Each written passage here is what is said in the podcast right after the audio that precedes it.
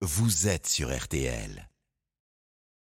RTL Matin, Autoradio, Christophe Bourreau. Comme tous les dimanches matin, il arrive. Il est là, il va vous parler voiture, c'est Autoradio. C'est avec Christophe Bourreau, notre spécialiste. Bonjour. Bonjour Stéphane, bonjour à tous. Alors je vais vous parler, alors vous savez qu'on est en pleine semaine de Coupe du Monde. Ah bon Mais, ah oui, euh, cas vous l'auriez un petit peu oublié, mais il y a une autre compétition qui concerne la voiture qui se profile. C'est l'équivalent de la Champions League dans le foot. C'est l'élection de la voiture européenne de l'année. Verdict en janvier prochain, mais déjà il y a la liste des finalistes qui a été publiée cette semaine avec, figurez-vous, deux voitures françaises Cocorico, la Renault Austral et la toute dernière Peugeot, la 408. RTL Matin, Autoradio. Ah, grosse production, hein. Grosse production. Pour cette Champions League de la voiture, Christophe, c'est à bord de l'une d'elles que vous nous emmenez ce matin. C'est la Peugeot 408. Et oui, voiture française fabriquée à l'usine de Mulhouse, un modèle qui sortira dans deux mois, mais que nous avons déjà eu la chance de tester. Bienvenue à bord de cette nouvelle Peugeot 408. Et d'abord, ce qui frappe Stéphane, c'est son style. Alors, Peugeot innove avec le Bersuve. Vous avez bien entendu, le Bersuve. Alors, c'est un néologisme pour désigner le mélange entre une berline classique et un SUV.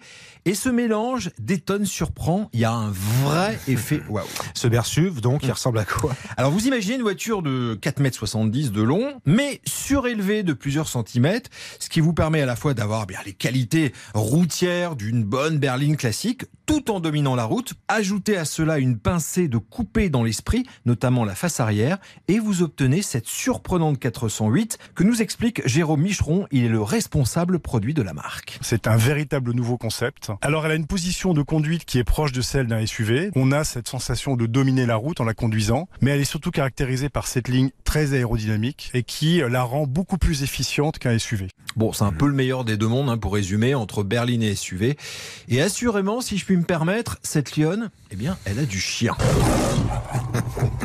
Est-ce qu'à l'intérieur aussi, c'est le meilleur des deux mondes? Alors oui, vous avez beaucoup de place et ça c'est la bonne surprise, aussi bien à l'avant qu'à l'arrière, un grand coffre.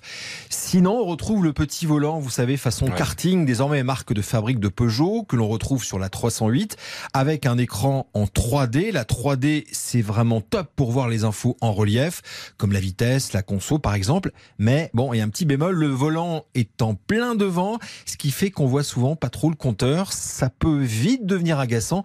Il faut donc vraiment bien prendre le temps de régler la hauteur de son volant. Et la conduite alors? Bon, l'ADN de Peugeot, c'est le toucher de route. Et là, on est en plein dedans. Et là, j'ai vraiment adoré. La 408 tient toutes ses promesses, assistée par 6 radars et 9 caméras. Un avis que partage Étienne Bruet, qui a testé la voiture pour M6 Turbo. Alors franchement, je suis épaté, euh, voire presque enthousiasmé. C'est tellement bien amorti qu'on a une voiture, mais d'un équilibre absolument incroyable. Petit défaut en revanche, je trouve que les sièges sont très beaux. Évidemment, ils sont très confortables, mais il manque assurément de maintien pour une voiture aussi franche, aussi dynamique. Ah Oui, dynamique, hein, puisqu'elle développe jusqu'à 225 chevaux. Alors justement, avec son style, Christophe, sa longueur aussi, est-ce qu'elle consomme beaucoup? Non, et ça, euh, Stéphane, c'est vraiment la bonne surprise, surtout en ce moment avec le prix des carburants. D'autant qu'elle intègre des versions hybrides rechargeables. L'hybride vous permet de rouler 65 km sans consommer une seule goutte de carburant, en mode tout électrique, en ville par exemple. Ça, c'est génial. Au final, lors de mon essai, j'ai consommé à peine 7 litres au 100 km en faisant de la ville, de l'autoroute et de la route. Ce qui est franchement pas mal hein, pour une voiture qui pèse tout de même une tonne 7. Voilà pour la version hybride, il y a diesel ou pas? Eh ben non, pas de version diesel, ce qui est quand même maintenant une nouveauté pour des voitures, pour des berlines. Avant, hein, vous savez, un. Peugeot Mm. faisait quasiment que des diesels.